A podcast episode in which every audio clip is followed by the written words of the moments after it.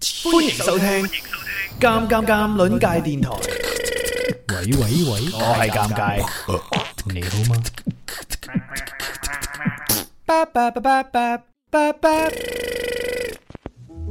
唉，捱夜可能會傷身，但係咁悶又真係唔想瞓。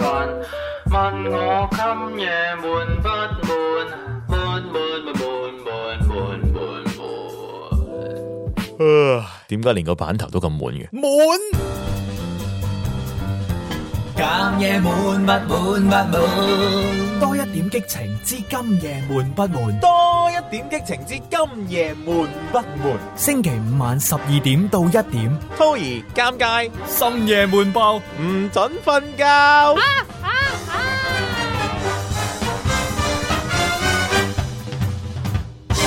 喂，我瞓唔着啊！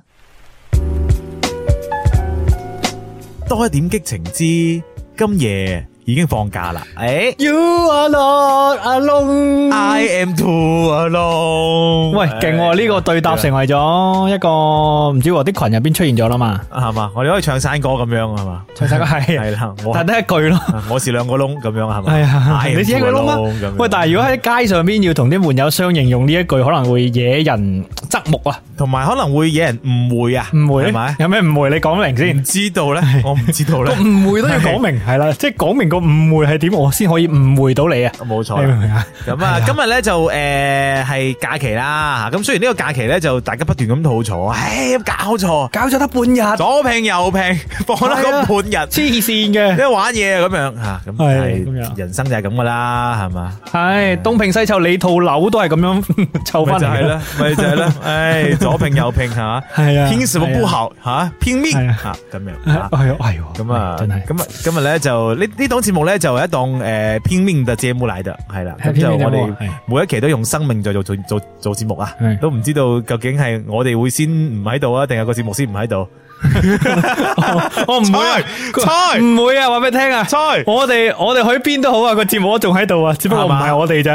哦，咁樣 樣，猜唔知喎唉，touch wood，唉唉，touch 真係 wood，大家利是，唉唉，呸，講過咁樣嗯係懸崖邊上嘅節目啊嘛，所以大家真係且且聽且珍惜啊！每期都呢個多多支持轉發啊、點讚嗯啊咁樣啦。冇錯吓，咁啊，我係我係盧滔兒嘅，誒，我係尷尬。係啦，咁啊，歡迎大家除咗可以誒聽節目之餘咧，仲可以咧就係加入我哋嘅滿友群咧，進行我哋嘅投稿互動嘅。我哋每期都有一個咧就係相當之踩界嘅話題咧，就希望大家可以參與我哋投稿，令到我哋嘅節目咧就更加踩界嗯吓，飄在半空咁樣。好嘢，唉，你添加之後咧就可以就可以入到一個咧就係神奇嘅社群噶啦。係呢個社群呢、個社群咧，唔係幫你熟咗個雞蛋反生，都唔係幫你綠豆發 芽，係幫你開開脱你嘅心智，係 嘛，令到呢個人更個眼界更加開闊，哇認識更多嘅好 朋友。硬貼喎，哇！哎 硬貼，即係好似你去即係落 club 啊，可能你而家喺 club 嗰度硬貼咯，對啊即係見到啲靚女硬貼，係咪同你 啱哎先做嗰啲一樣？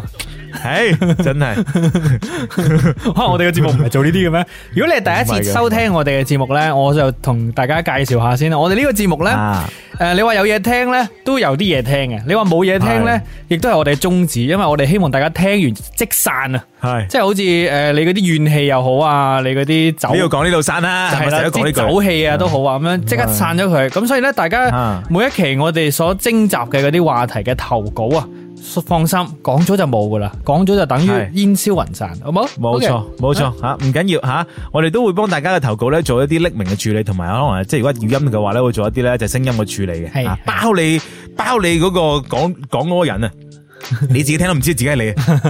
都有真啊係， 都有啊，真係啊哦，咁似我啊係嘛，但係又唔似我咁樣，係啊，係啊係啊啊。咁我哋咧，即係作為一個懸崖邊上嘅節目咧，咁啊，每一期嘅話題咧，都係走在懸崖邊上嘅，係開一啲踩踩界界的話題嘅，Ừ. 係啦。嗯，咁啊，因為尺度嘅原因啦，咁我哋都誒，即係不能夠太過分啦。咁啊，所以咧，所以咧，我哋咧仲有一個咧就係神奇嘅網站啊，同埋 A P P 咧，大家可以上去咧就係關注我哋付費收聽嘅。喂誒咁但係吓，咁啊，今期咧就因為放假嘅原因啊，咁我哋都即係遵循住嗰啲其他商家嗰啲咧促銷嗰啲嗰啲 slogan à. 啊，係五一大放假係嘛嗰啲啊我。 唔係唔係賣無意平搭啲火嘅車咩？哦。唉，哦咁我哋我哋今期節目咧，將會係就免費俾大家收聽嘅。哎呀呀，係啦，免費，免費喂我我俾你聽啊點啊，你唔知啊，越貴越多人買㗎，係咩即係啲人大家心入邊會覺得越貴啊呢一期一定越多堅料月。值係嘛？喺又似我哋咩時候睇下最尾一期嘅時候，我哋就賣十蚊，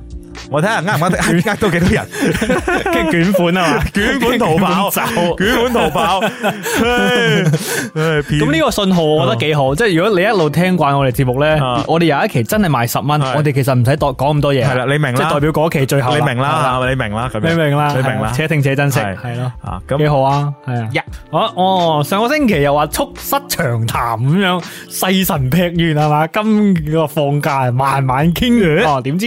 跟住咧， 冇嘢，跟住跟住免費咯，啊，好好咯，係哦咪？係嘅係係嘅係啊嘅係嘅係啊，有咩有咩安排咁啊？放假啊？放假嘅安排咧，就應該係會病埋，跟住咧，我約咗星，我約咗誒三號咧，約咗一班 friend 啊，有一班 friend 咧哦就去我誒呢一個嘅小別院咧，就係彈彈琴啊、唱唱歌啊、燒燒烤啊、喝喝酒啊咁樣嘅。哦，約咗你邊有個冇啊興趣加入啊？你有冇興你有冇興趣加入啊？啊嚇親我！我啱先諗住問你話約咗一班 friend，跟住誒冇嘅，我冇嘅，約咗 一班 friend，你講多次，唉，唉落 咁啊落雨係咯唔啊落雨唉你啊！我我你又唔濕身你唔，使我怕濕身，你係又唔使兜嘅，你唔使兜嘅， 係係而家補翻請你咯。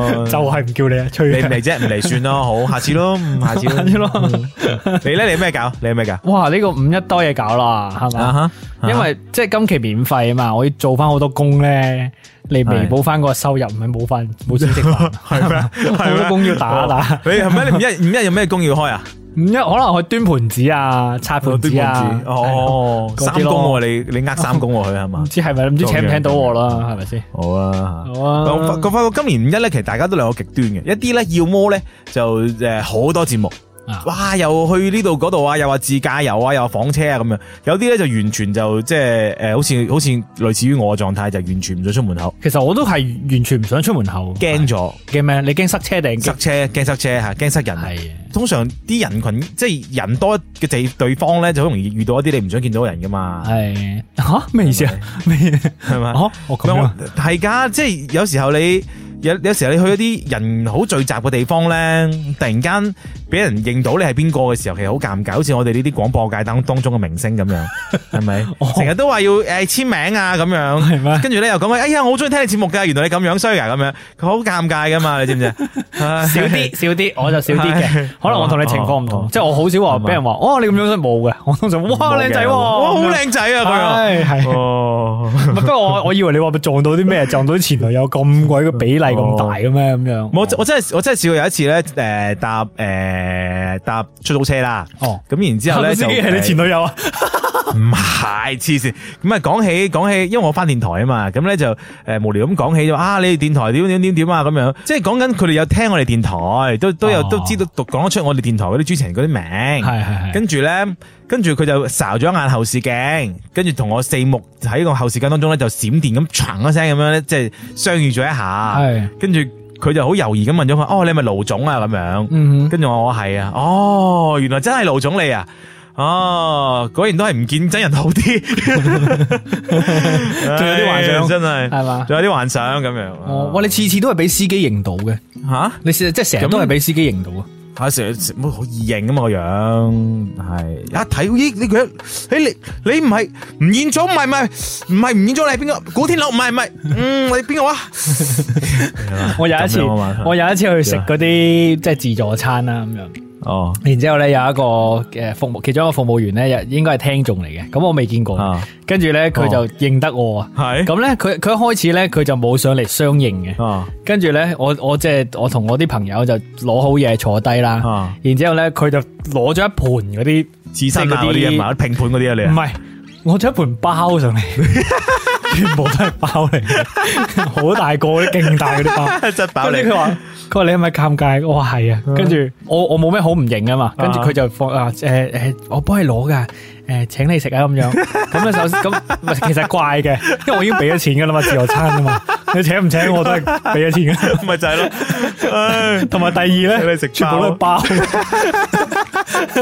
即係你唔好食我啲生蠔啊、鮑魚啊、龍蝦嗰啲，你唔好食啦。啊呃但係你唔知喎，即係我講包咧，可能大家即係覺得係普通包，佢啊佢係嗰啲佢冇嘅，即係外邊冇得攞嘅。哦，私火嘢嚟嘅。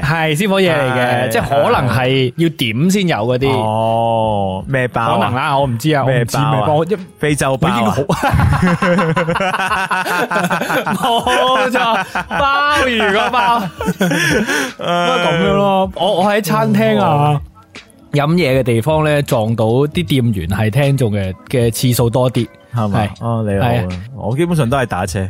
有嘢食啦咁樣，哦係啊有有嘢食，有嘢食，好食嘅，係啊，有哦送有甜上有鹹，嚟俾你食咁樣係咪？ 俾錢嘅但要哦，係俾錢 添，哦咁俾樣錢嘢。系咯，好系。不過每次每次即係同啲即係兜兜現場啦，客氣客氣上邊兜兜啊，即梗係啦係呢個同同大家呢個相處都愉快嘅。系愉快啊多謝，同埋有多謝啲有啲師傅都好陰嘅，即係嗰誒搭的士嗰啲師傅啊，咁當影出係我之後咧，佢哋成日都想唔收我錢，哦，成日都想唔收我錢，係唔使啦，又好中意聽節目㗎，唔好啦，唔使俾啦，嗰十零蚊，十零蚊你想 引我引我落 搭，我只我都懷疑啊，十零蚊我唔俾你，仲唔喺啲司機度唱衰我？ 冇嘅，唔每會咁諗一嘅次我都一定俾啊，俾到足一足啊，唔係講少啊，真係， 係係騙唉幕俾啊多兩蚊你添 啊，真係多謝你支持我節目啊！張姨啊，盧總搭部車抽我水啊，俾你聽。系啊，唔俾少啲錢啊！哇，真係估唔到電台啲主持人咁窮啊！哦呢句冇假嘅， 好啦，係咯。好啦哦好好，啦，咁啊，鄧波中嘅第一節就經已到呢度就暫告一段落啦。咁 我哋明目張膽，明目張膽地划水啊！太過分啦，就在大家聽到呢度啊，回放又好，即係呢個線上版又好，你可以留言嘅。吓你話免費大晒啊，回回呢幾個字 啊，係免費大晒咁樣。唉你你哋有權表達你哋嘅意見噶嘛？係咪有先？權噶，我哋有權噶，係啊！我哋係一個互動嘅節目，係咪？我哋有權有我哋有權唔收你錢，你有權可以踐踏我嘅尊嚴，冇 錯啦，係啦，係啦，係啦吓。咁我哋誒呃轉頭咧，我哋都呃會誒認認真咁樣做翻嘅。係咁我哋上兩期咧都有兩期非常之踩界嘅節目，咁一期咧就係講緊誒。呃即係人前人後嘅雙面人啊！嗯哼啊，即係喺你身邊啊，有個朋友佢嘅反差表現好強烈嘅咁樣，係 嘛？係咁啊，第二期咧就講緊就係我有身身邊有個 friend 呢個 friend 係瞓喺你隔離嗰個，或者係同你拖緊手仔，係嗰個人啊，係嘛？佢以前唔係咁噶，係自從咗，自從佢咩咩咩咩咗之後咧，就咁樣咁樣咁樣咁樣咁樣啦，咁樣係啦係啦，冇錯。你嘅伴侶啊，喺呢個乜嘢乜嘢之前同之後，咁呢個乜嘢乜嘢自己填空啦，係嘛？誒差別巨大咁樣嘅呢啲投稿咧，我哋呢兩期啊累積嘅投稿嘅最後匯集成為呢期冇錯 hea hea 期啦，係啦，冇錯冇錯嚇，咁啊都希望大家喺呢一個誒如如如無意外呢個鐘數，你應該仲係塞緊喺誒出行嘅路上嘅，係啦，咁啊都希望可以幫你咧緩解下心裏嘅堵塞嚇，咁樣好唔好？好好好好唔好？好，我聽完之後仲塞啲添，好啊轉頭翻嚟講。翻翻嚟。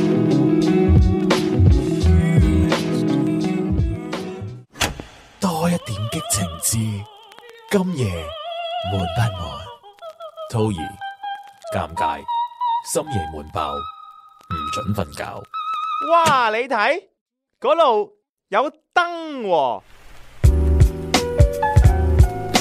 多一點激情之今夜悶不悶？係你啊今期咧，我哋會塞唔塞啊一哦塞唔塞咧？你嚇你今晚塞咗未？哇，啊好慘！哎，好嚟啊，哎入嚟正題啊！喂，有正題，好啦，係划水时刻到此結束，到此結束好，係啦我哦們開始認真做節目，係啦， Yeah，免費嘅啊呢一期係要售噶啦，呢啲嘢咁樣，哦，要受噶啦吓。咁啊，先講一個邊個咧？誒，呃因為我哋今期咧收兩邊嘅投稿嘅，即係關於係雙面人啦，或者係你嘅伴侶人，誒即係呢個喺 X X 前後嘅呢個差別啊。啊，咁啊，先分享一個關於雙面人嗰期嘅，好好啊啊，好啊。嗯啊，一個女伴友嘅條件，誒，哇靚，哇女仔嚟嘅喎，哇好多都係女仔嘅喎，哇靚女添喎，仲要 係。 難得讀一次投稿，跟住見到個頭像係嘛，哇你知平時點解我唔發俾你讀啦，係嘛，自己收埋。哇！真係你收埋收埋啲咁樣嘅粉絲喜有 之嚟，咁啊分享投稿啦，好唔好啊？好呢個朋友個名咧就叫做诶、呃叫做啊咩名好咧？咁得意個樣，叫做叫做大喇嘛啦呃，嗱佢咁靚，跟住改個 改個核突名佢俾佢，好嘛？唔好啦，佢個名叫做叫做兔兔啦，好嘛？兔兔，诶、兔兔，太可愛啦，真的是，嗯 哎好啊好好哎真啊係诶，係兔兔咧就話啦，佢話我有個 friend 識咗好多年噶啦啊，男仔嚟嘅。係稱呼佢叫做阿 A 啦咁樣。係平時咧覺得 A 份人都幾好嘅，有時咧大家一班 friend 出嚟咧，阿 A 咧都會帶埋女朋友出嚟。係喺我哋面前咧就對女朋友細心體貼照顧，反正好男人人好男友嘅人設啦。嗯，後嚟咧，佢哋結咗婚。誒結婚嘅時候咧，我都我我去 A 嘅婚禮咧都有發朋友圈嘅。然之後咧就有個女仔嚟微信我啦。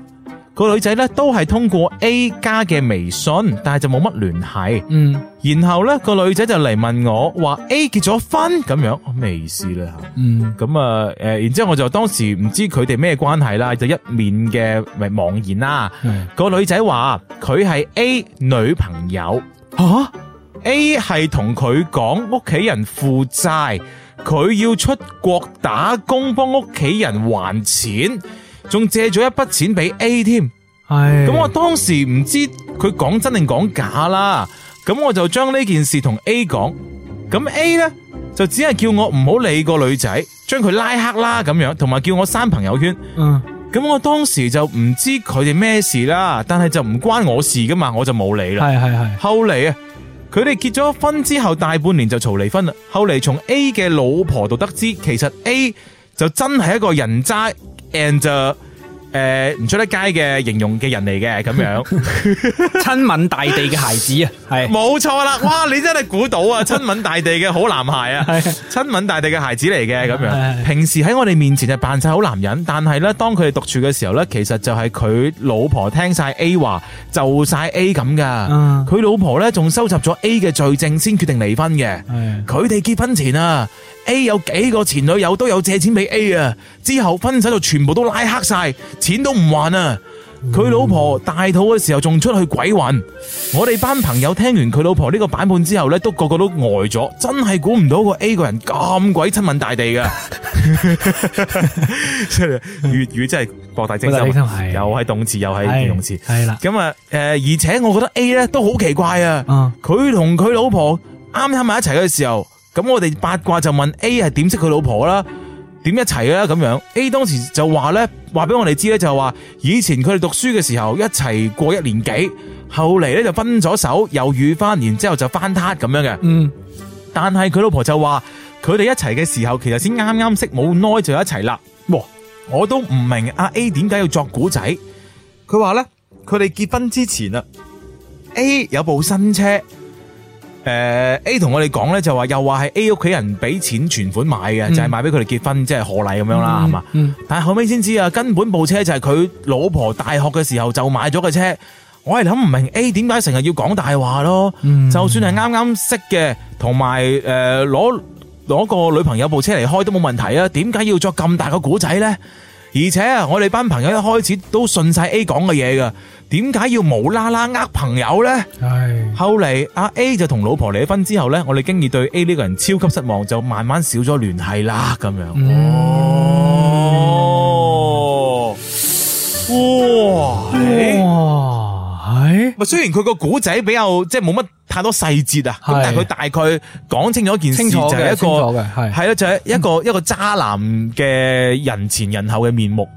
可唔可以講就係係咁樣樣騙婚咧？嗱，佢呢件事咧其實好貼我哋兩期之前嗰個雙面人開篇嗰個理由啊，就係當其時個熱點啊嘛，六十五個吃頁瓜嘛 PPT 吃瓜啊嘛，嘛係係咯嘛，即係啊騙啊啊騙婚啊嘛，即係話瞞係同埋自己屋企人一齊瞞住嗰個未婚夫。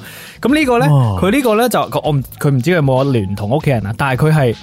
誒、可能有一堆所謂嘅女朋友，然之後咧啊就同咗其中一個結婚，跟住其他人全部拉黑。哦，所以佢開頭話咩有個女仔加佢咧，就係其中一都位似前女似友。地啊，係都似似地啊。系啊，都似似地嘅。喂，但係我又我又奇怪啦，即係嗰個女仔係點樣揾得到阿兔兔小姐嘅咧？我呢個呢個係一個 bug 嚟嘅，嗯即係係咯，我點即係點樣揾到佢咧？係咪？嗯哦，誒當然啦，即係人與人之間成日都講啦，六度係嘛，六度相隔理論噶嘛，哼，系，真哦係佢有係嘛哦，佢有咁就講噶，佢話個女仔佢有講咩係通過 A 诶先加到我微信噶，係咪啊？咁佢佢點解會通？佢點解可以通得過 A 加到佢嘅微信咧？係嘛？我唔知我係理解錯定點啦，照記又唔係咯，照記又唔係好似好 make sense 咁樣㗎。即系 A 冇理由，俾俾投稿人噶，係咪？啊咪就係咯，咪就係咯，不過呢一個咪個突破點咯，係嘛？天網恢恢咯，疏而不漏。俾你個 friend 發現，即係俾啲 friend 發現呢個人原來係咁樣嘅咯，呢啲咪叫社會性死亡咯，係嘛？都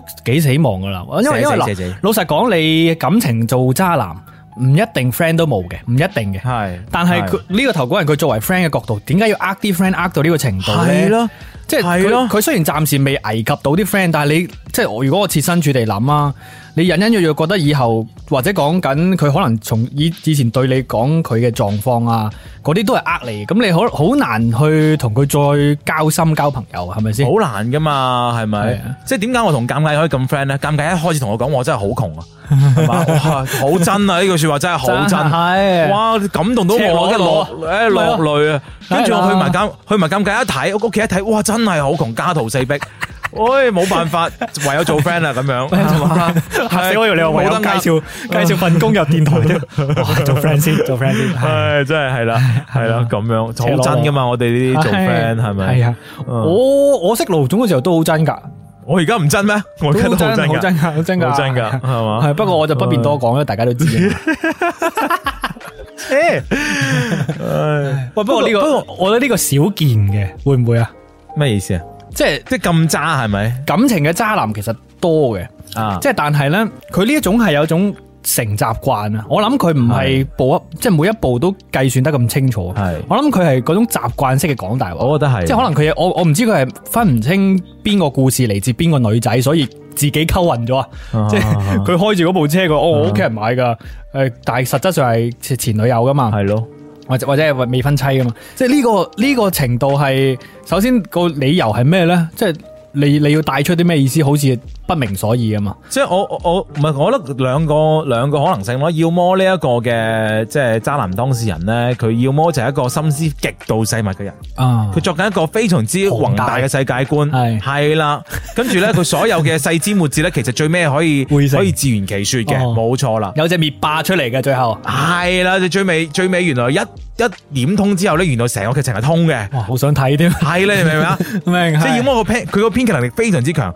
要麼咧佢就係真係隨口噏噶啦，係隨口噏當秘笈，係然之後咧就為咗即係令到嗰個古仔聽起身對佢嘅人設稍為有那麼一丁點利好，佢都覺得呢個大話講得值，嗯，係咪？我部車部車係我屋企人買嘅，證明屋企有錢環境 O K 哦，OK 係嘛？我我呢個女朋友我大學時候拍過拖嘅，證明我唔係貪心厭舊，我係念舊嘅人。係我唔係閃婚，我係長長係啦，我唔長啲嘅係係啦，我唔係閃婚啊，我係我係誒誒掛住我初戀咁樣，類似呢啲，即係其實都係對自己嘅人設有利好嘅一面嘅，都係係咪係咪？習慣咯，佢就習慣於講即係胡說八道咯，好大話，好大好話，難改啊！呢所以即係做 friend 其實都危險㗎，係咪先？梗係危險啦。好好易跣你一鑊㗎嘛，你唔知喺邊度。咪最簡單啦，即係如果你如果唔係知呢件事嘅話，啊個 A 嘅人設咁好，係咪身邊朋友又多，對女朋友又體貼，跟住咧屋企環境又美滿，係嘛？哇，係咪屋企好似又唔又唔又唔等錢使咁樣？突然間有一日佢問你借五千蚊，你借唔借？啫咪就係咯，突然間問你借五千蚊，你借咗俾佢啦，咁但係然之後佢就拉黑你噶咯，你諗下喎，係啊嗯係咪呢件事就好嘔心啦？係咪？真係啊，最簡單就係咁，即係呢個輕啦，已經係借你五千蚊拉黑你，係咪？你唔係唔係一個更大嘅氹等你去踩，對唔對？系啊，系同同埋我我都我覺得呢件事咧，都令令我諗起咗另外一另外一個我身邊最近嘅嗯哎呦朋友啦，咁樣。哦誒、我朋友咧就佢有固定嘅伴侶嘅，系咁樣去理解啦。係咁然之後咧，佢就喺呢、個誒、呃，當然係一個長時間嘅固定伴侶啦。嗯咁、然之後咧，佢就誒、呃有一啲新嘅戀情嘅發展啊。咁佢就佢就佢就問我，哎呀，講唔講俾知？講唔講唔講俾嗰個新戀情發展嗰個人聽？其實我係一個咩狀態咧？咁樣嗯，係咯，即係佢就佢佢嘅猶豫就喺呢度啦。嗯咁我就話，即係既然你係即係玩玩下，你即係大家如果真係明明玩玩下嘅，咁你咪你咪講咯咁樣。咁但係但係佢又佢又唔想講啦咁樣。嗯，嗯，两样都要，兩樣都想係食，咯嗯，係咯。咁我我就我就覺得誒，要麼你就乖乖地翻屋企係嘛，要麼咧你就將件事大家攤開嚟咁樣，咁樣會成件事會即係雖然都係唔啱噶啦。係係咪？咁但係就冇唔啱得咁犀利 咯，嗯，起碼係唉乖乖地翻屋企，好啦冇錯，系啊，冇錯。呢个新栏目啊，寓教于乐，新嘅環新嘅環 節啊，新嘅環節，新嘅環節，係乖乖地翻 屋企。啊哈可以同可以同你早晨节目去对拼。朝朝早精神好，然之后夜晚深夜叫做乖乖地翻屋企，喂幾好喎、改個名先等我，唉， 救命啊！唉老细闹啊呢啲系 嘛？老細聽到轉頭話，唉，小羅啊，下周你的節目名字就改一下，就叫乖乖地翻屋企，好不好？咁 系啊，樣呢個太好笑，呢唉大啊個鑊呢個太好笑，呢個。唉，對唔住，對唔住，哎 呀，唉多謝。 喂，唔係俾你俾着你啊嗱，即哦係假設咧，哦假 設假設诶诶，尴尬而家係一個已婚人士啊。哦，假設有一有一段好固定嘅關係，假設啊，係係咁啊，假設又真係誒喺外邊又識識咗一個，即係比如話搭地鐵嘅時候，你英雄 救美係嘛？你識咗一差唔個 多哇，一咁多細節，冇咁真啊。 一見鐘情嘅女仔， 係咁啊同你打得火熱，呀即係相見如故，相逢恨晚係係咁樣。呢個時候你講唔講俾佢知你嘅真實嘅情況咧？我會同佢講一個真實情況，就係呢一節夠鐘，下一節翻嚟講。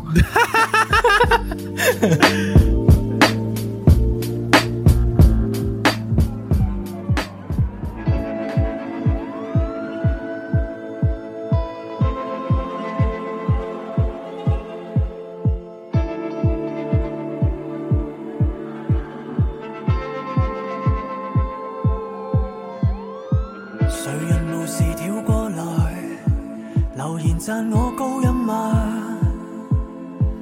难忘我比赛对白，网友别怪他。谁人繁忙转过来，留名说我很假嘛？齐来吃到削面吧。長談內心的想法，不講資格，這餐用來再感受我吧。評論着進化形態，分享每日隨便走街我十街，整親後若然大嗌，無恐也全被放大。無視着進化神態，演出拼命投入有笑我眼態，好感證實全用晒，重整我漏洞放大，平常人像我，如整親來忍痛那難過。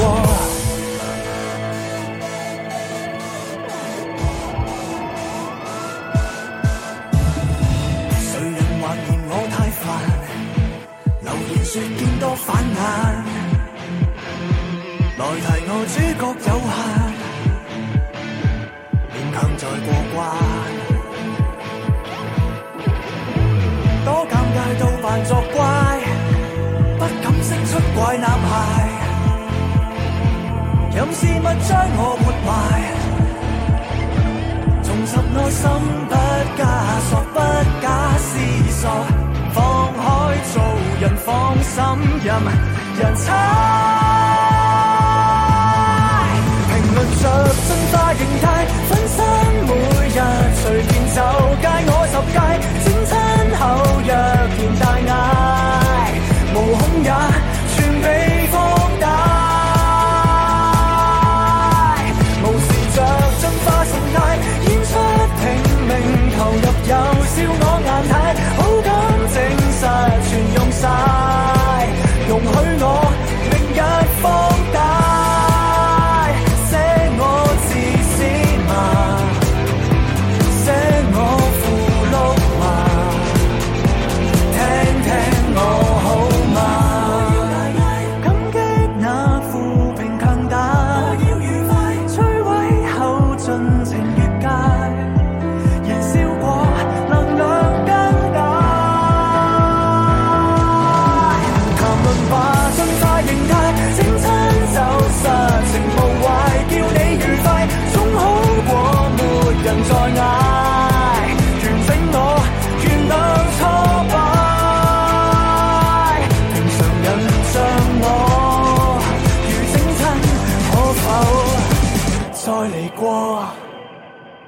搜索微信 Who's 尷尬 W H O S G A A M G U Y 加入院友群。唉，捱夜可能會傷身，但係咁悶又真係唔想瞓。問我今夜悶不悶？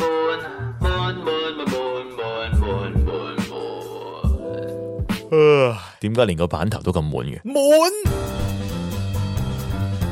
今夜滿不滿不滿，多一點激情之今夜悶不悶？多一点激情之今夜闷不闷？星期五晚十二點到一點，偷兒尷尬，深夜悶爆。唔准瞓覺。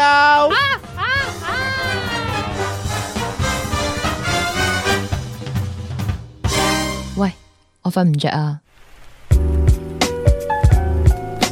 多一点激情之今夜闷不闷？啊，啊咁啊，今期嘅投稿咧依然都系诶、呃即系炒翻上我哋星星期嘅冷饭嘅，星期嘅冷粉誒、係上兩個星期嘅冷飯嚇，咁、就因為啲冷飯太多啦，係要分開炒就先至好味啲咁。哦，得閒炒下啊咁係啊，誒、接落嚟嘅呢一個投稿咧，哇！呢、個投稿咧好長好長， Yeah 長度係可以獨立做兩節嘅。係哇真係咁長，好係啊，快快讀啦，咁我就係嘛，好嗯，嚟自一位南門友嘅，嚟啊嚟啦嚟啦，叫佢做 R 先生啦，好嘛？好誒，當呃中下邊會有好多人物嘅參與，所以都係 A、B、C、D。咁可能大家要留心少少聽啦。啊，我盡量讀讀得呢個清楚啲。係好，阿劉先生咧就話，首先交代下故事人物先。咁啊，有我本人啦，A 先生、B 先生、C 先生，再加兩位女士 D 小姐同埋 E 小姐嘅。係咁咧，我同 A、B 先生咧都係識咗十幾年啊，讀書又識嗰啲兄弟咁樣。咁啊、呃第三位阿 C 先生咧，就係我升咗入去職中之後嘅同學。咁咧就係俾我就帶咗入去我同 A、B 先生嘅群體啦，即係相當於四個男仔嘅呢個 F 科群體吓。嗯咁啊，大概就係咁樣嘅關係。男仔呢邊，女仔嗰邊咧，阿 E 小姐咧就係阿 B 先生嘅職中同學。而另一位女仔 D 小姐呢，就係阿 E 小姐嘅朋友。咁啊，之前因為舊年啊疫情之前，咁啊大家偶爾有一次機會呢，咁啊帶咗出嚟玩啦，咁啊成班人就相識咗咁樣啦，吓咁啊呢一個呢，就係呢班人，包括我係點樣結緣嘅。咁啊講下嗰個女仔啦，阿 D 小姐呢。咁啊睇起身咧就係一眼望落去就係、即係唔可以話佢係完全乖乖女咁，但係就即係誒短 T 短褲咁樣誒、呃正常女仔啦，咁啊一米六八嘅身高，啊都叫做人畜無害嗰款嘅，咁啊即係至少咧就係、見家長咧實冇死啦嗰一嗰嗰種形象嘅，係啦。係咁其實都幾中我嘅嗰杯茶嘅，係啦，係啊應該講幾中我哋呢班男仔嗰杯茶嘅係啊， OK OK 包括我在內。 OK 咁啊，出咗嚟玩咗幾次之後呢，誒、即係後來因為疫情啦，我哋中間又冇出嚟聚會幾個月，期間 B 先生，即係我由細玩到大嘅其中一位誒、即係呢個好兄弟啦，就同我透透露啊，就話 D 小姐就係呢、個。誒同佢講話中意啲高少少嘅男仔啊，戴眼鏡嘅咁樣，係啦、講咗呢兩個特徵，咁呢成班男仔當中呢，我係算係高嗰個啦，係嘛？又戴眼咁鏡我喎，聽完係啦，聽完阿 B 先生講完咧，我就有少少心動啦，咁樣唉，係啦，難道他說的是我嗎？係嘛？咁啊，但係我個人咧份人比較慢熱咁樣啊。後來咧，因為疫情啊嘛，就即係亦都冇見得幾多次啊咁樣，所以我當時嘅態度就，唉，順其自然啦，係咪先？咁啊、呢個睇下之後會點樣啦，咁樣。後來即係因為又係疫情嘅關係啦，咁啊，大家平時咧雖然喺屋企，但係都會經常一齊打機嘅。啊咁咧，阿 D 咧，诶、就同阿 C 就越嚟越多互動，即係 D 先生同阿 C 小姐係越嚟越多互動咁樣。咁啊，呢個係疫情當中嘅呢個互動即係關係情況啦。到後來疫情減弱咗之後，我哋成班人又一齊出翻嚟玩啦。雖然次數唔多啊，兩三次咁樣，但係就終於聚翻埋一齊。期間 C 先生呢，就開始對阿 D 小姐呢啊表現得好主動，跟住終於就出事啦。出咩事咧？有一次， 有一次呢兩條友呢，就無啦啦兩個人單獨約出去。啊咁啊，飲酒係啦，阿阿 D 小姐係表先先表示話想飲酒嘅，啊而且呢，去邊度飲呢？係去酒店開間房嚟飲。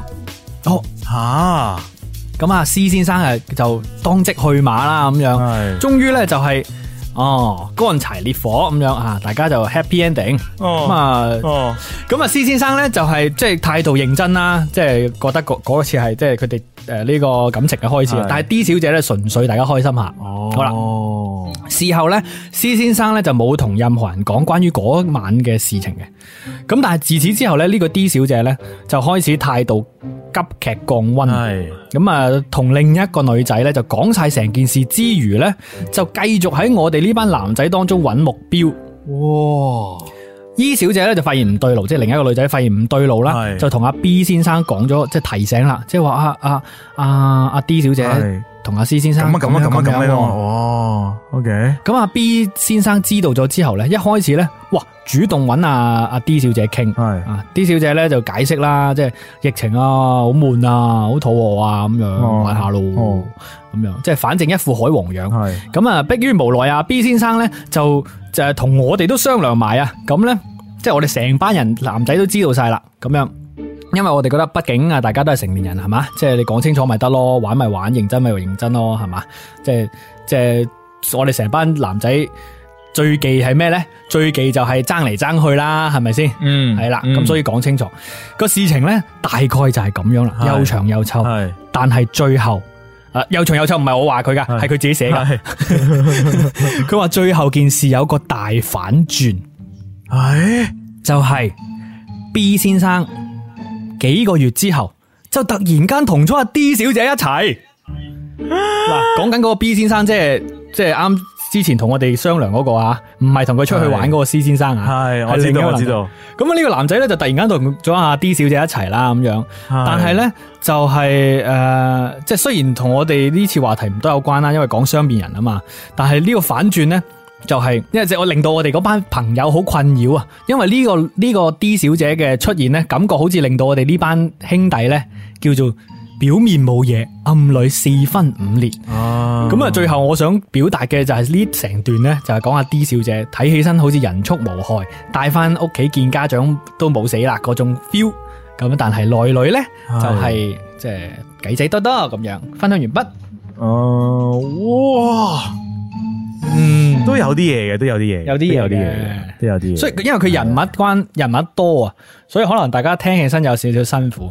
其但其實實都其實就冇咁複雜嘅，其實就係嗰個诶人畜無害 D 小姐，嗯殺入咗一個已經比較固定兄弟嘅班男性朋友圈，係啦兄兄弟幫嚟嘅，嗯咁然之後咧佢就就係咯，即係等於就發放信號啦，咁然之後咧就诶 C 先生就落答，係以為認真，點知係玩，係後尾咧 B 先生出嚟提醒大家小心呢個 D 小姐，係然之後啊轉頭就同 咗 D 小姐喺埋一齊啦，冇錯就係咁樣 exactly，啦，啱晒啦係嘛，十秒講啊晒啦，真係件事。使唔使講晒？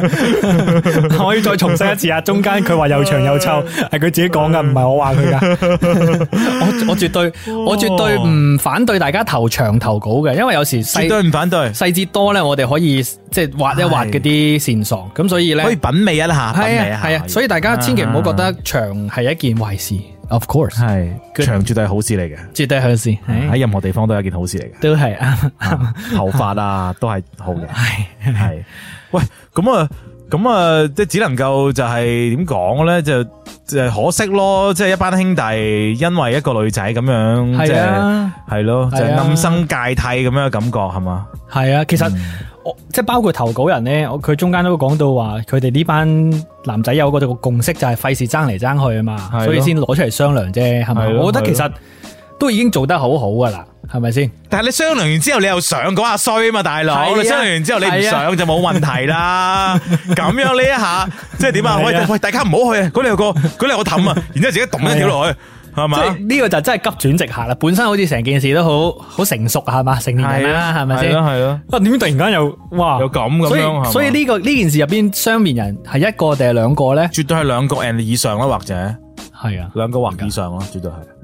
哦係哇可惜嘅，可惜嘅，可惜呢班兄弟情咯。我識 咗，系咯系咯，係啊我識咗呢班兄弟情咯，只能夠講。係啊，同埋同埋呢個呢件事好微妙噶，啱先仲漏咗一個人未講噶，就係投嗰人自己啊，我諗緊自己係啊，投嗰人自己都話喂，D 小姐話中意高同埋戴眼鏡喎，我咪係咯，佢自己有啲心喐咯。係咯，我咪係咯，所以佢喺表達嘅時候係帶情緒嘅，你 feel 唔 feel 到啊？佢暗地裏佢。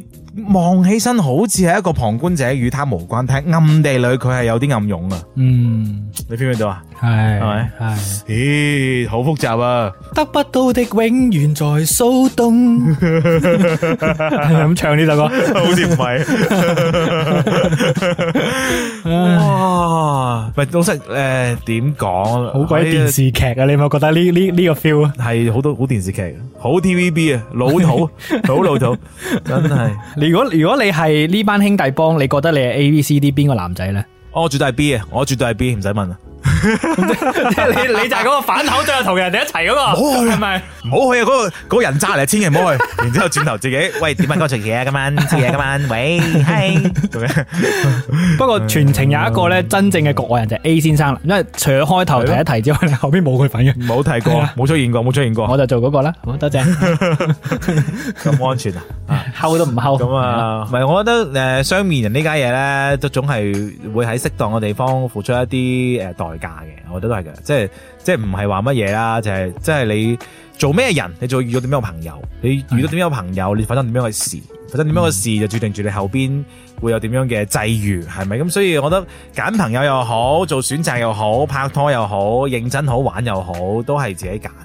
係啊，咁你你你預住，其實佢都我相信佢都佢都知道呢個代價㗎。係咁而即係呢一刻佢揀咗咁樣做，個代價咪就係我之間可能大家兄弟就變翻普通朋友咯，誒、咁咯，嗯咁、個代價可能係你同咗個 D 小姐喺埋一齊咯，咁之後點唔知咯，嗯嚇、就係咯，咁咁有啲嘢翻轉頭，有啲嘢翻唔轉頭噶嘛，嗯，係都係一個即係事實嚟嘅，因為你講大話就係風險嚟噶嘛。係㗎，你所有風險越高嘅嘢，就一定有相應嘅代價。係㗎不過啊就真係 no risk no fun 嘅，真係嘅，即 係高風險又係帶嚟高刺激嘅，高回報係嘛，啊係，啦，高回報高刺激噶嘛。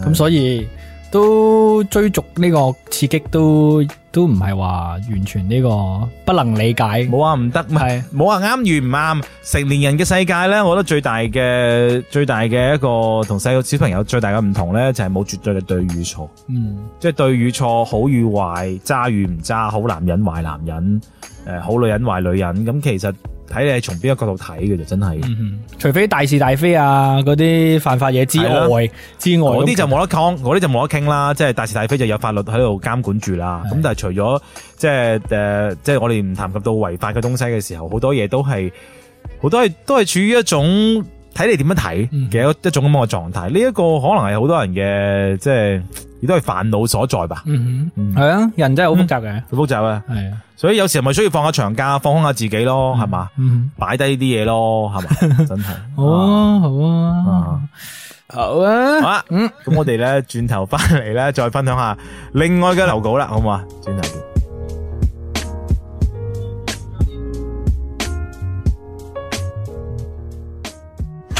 多一點激情之今夜悶不悶？兔兒尷尬，深夜悶爆，唔准瞓覺。哇！你睇嗰度有燈喎、多一點激情之今夜悶不悶好嘢啊！ ？You are not alone 唔問人哋寂唔寂寞啦，問人哋幾個窿。I am alone。 too。唉，真係吓，好歡迎大家喺星期五嘅深夜吓呢一個诶尴尬嘅假期來臨嘅時刻，啊係聽住呢個尷尬嘅節目。聽住呢個老土兒嘅節目係啦， 哇！呢啲名你唔好亂咁爆，我哋講呀，好快就傳 開。啊要講到散 啊不嬲都爆過㗎啦老土唔兒。得唔得唔得唔得唔得！我嘅我我而家嘅社交形象啊，我喺我喺呢一個嘅 marketing 方面咧，嗰個形象太高啦，係咪啊渣男我唔可以唔哦係個係啦，你渣男嘅呢個花名係嘛？你好明顯就係一個高端嘅 player 嘅身份啦，係咪？第一面老土兒喎，太接地氣啦，唔得唔得！好冇問題啊，老土兒，係我唔會叫你老你土叫兒噶啦。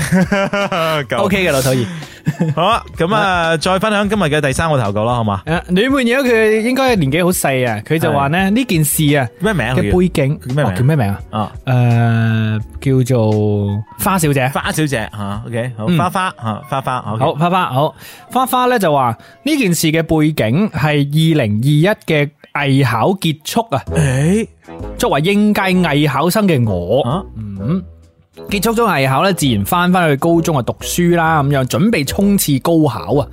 同期呢，另外有一位藝考生，佢都係同我一樣呢，就係翻即係翻嚟讀高中咁樣啦啊。咁、我哋兩個呢，專業唔同嘅，所以其實交集呢就唔會好多。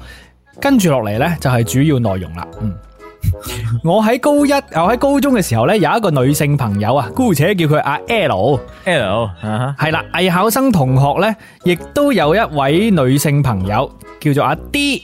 阿 D，係啦哎呀，係，咁呢個阿 D 同阿 L 呢關係就勁差嘅，呢兩個女仔之間。哦我一開始就唔知點解啦，因為喺印象當中呢，阿 D 呢細細粒，睇個樣呢，即係應該係诶读书友嚟嘅。係，好啦，咁啊後尾呢 l 呢就同我反映啊，就話阿 D 呢就成日呢擰轉頭睇佢。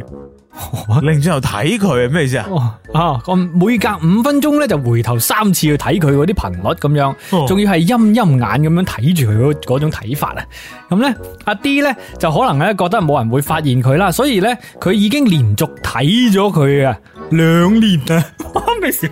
連續兩年啊，每三分鐘令佢睇佢一眼，呢個係愛嚟嘅喎。應該冇讀錯啊。係啊，咁但係其實咧，半個班嘅同學啊，都已經知道咗呢一件所謂嘅事咁樣啦。因為咧，每次阿 D 回頭嘅時候咧，都會跨越一大半個班啊去睇阿 L。點解咧？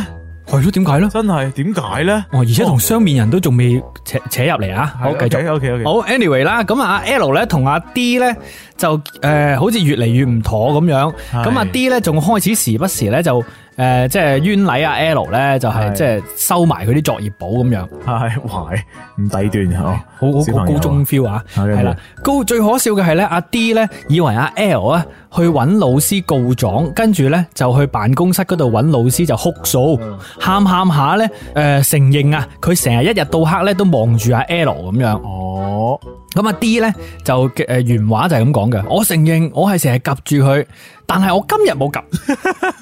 喺呢個時候，呢位藝考生同學就開始向我出賣佢嘅朋友啦，擺出咗一副要跳陣營嘅樣子。嗰、個藝考生同學同我講話，我真係一個雙面人。但係我係企喺 L 嘅嗰一邊嘅，我唔想再做雙面人啦，我之後唔會跟住你撈噶啦咁樣。係。即係以上嘅成件事呢，都好離奇古怪，係啦。咁啊，點會有一個人會即係公開承認自己係一個即係二五仔呢？咁樣分享完畢，哦，即系佢個迷思啊，其實係在於中間嘅嗰個人，佢突然間跳出嚟話，覺得喂我而家好難受啊，我就我就我戴住個面具好難受啊，咁樣係嘛？佢大概係咁意思咯，係嘛？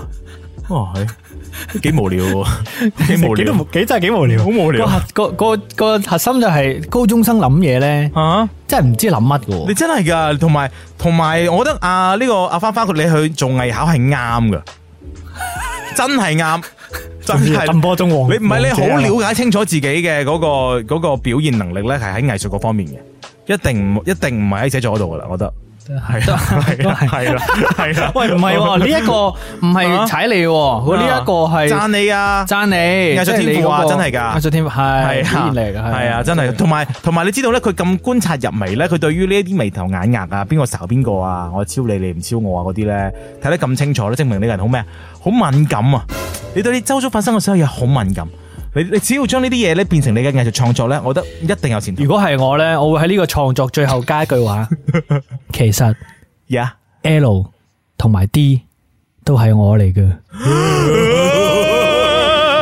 將佢變成一個鬼故，咩鬼故？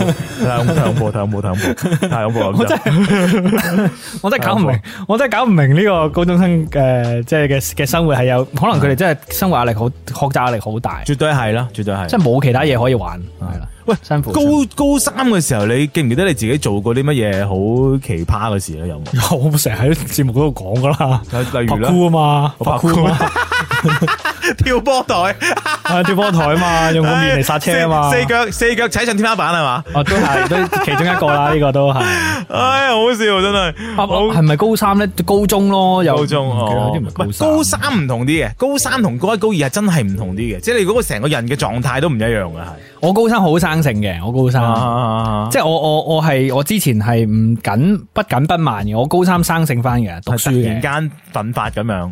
系系啊哦，OK 嘅，我高哦三，即系我高三冇冇太过离谱嘅，都还好。你咧，你呢高三我暴瘦咯，因為我高二就好肥嘅，但係高三就暴瘦，即系已经瘦咗噶啦，已经誒。瘦咗啦已經係暴 瘦，最我最瘦人生最瘦嘅時候就係高三。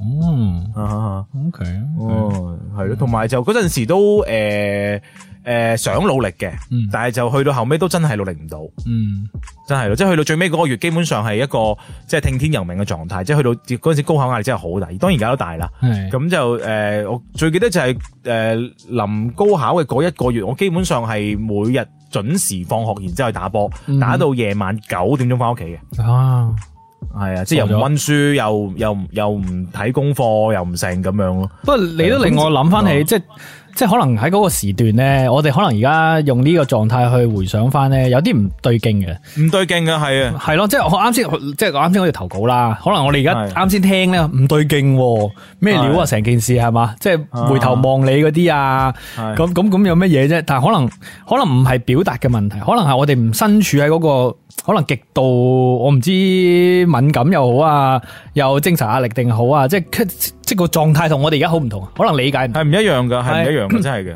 係真係嘅係啊，所所以所以誒、呃都加油啦，只能咁講、嗯啊！即係雖然藝考完咁，但係我覺得誒呢一個文科考試都依然係重要嘅。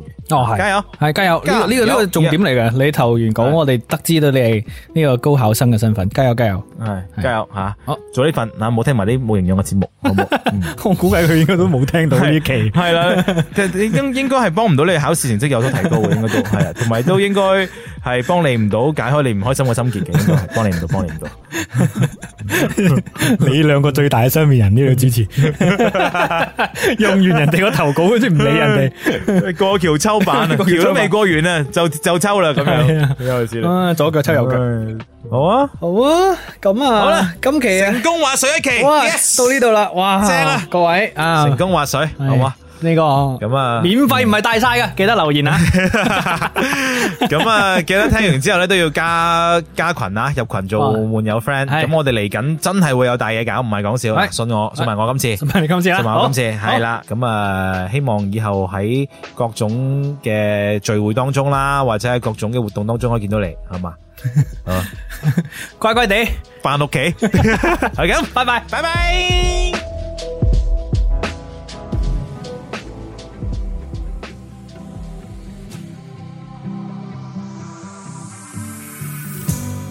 Painted a picture when I first got with you. But a beautiful picture we both know we ain't true.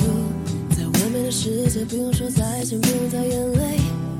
从来不收拾我们的世界，迷留在人间。一个个的伤疤，还以为自己会有所成长。伤疤不在身上，短短的刻在别人的心上。我是个空虚的壳，少了爱就没有了魂，彻底没了魂。Oh baby, baby, please tell me what to do. Thought that I could spend my whole life with you, life with you. Yeah, yeah. Oh baby, baby, please tell me what to do. Pay myself for all the things I've done to you, all I've done to you, yeah. I don't love myself, so I just blame you for loving me, loving me, and for loving me. I just don't know how you could fall for a girl like me, for a girl like me, for all of emptiness. 听说深爱自己才能慢慢体会感情的真谛，无需漫无目的，只想快点找到人生的捷径。上次犯过的错我又再次重来过，着急进来过。没有你的锅。Oh baby, baby, please tell me what to do. Thought that I could spend my whole life with you, life with you.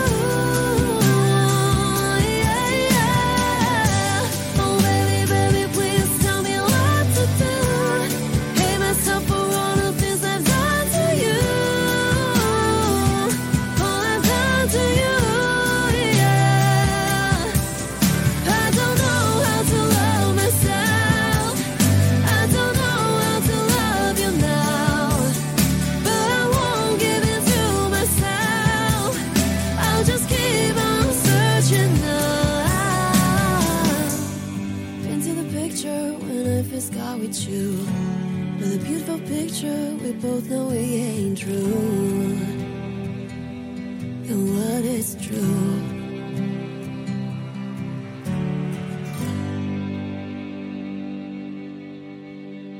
如果你中意本期節目，歡迎你點讚、評論同埋轉發支持。歡迎搜索 FM 五四九九八鑑論界電台，免費收聽直播節目。搜索微信 Who's 尷尬 W H O S G A A M G U Y 加入院友群。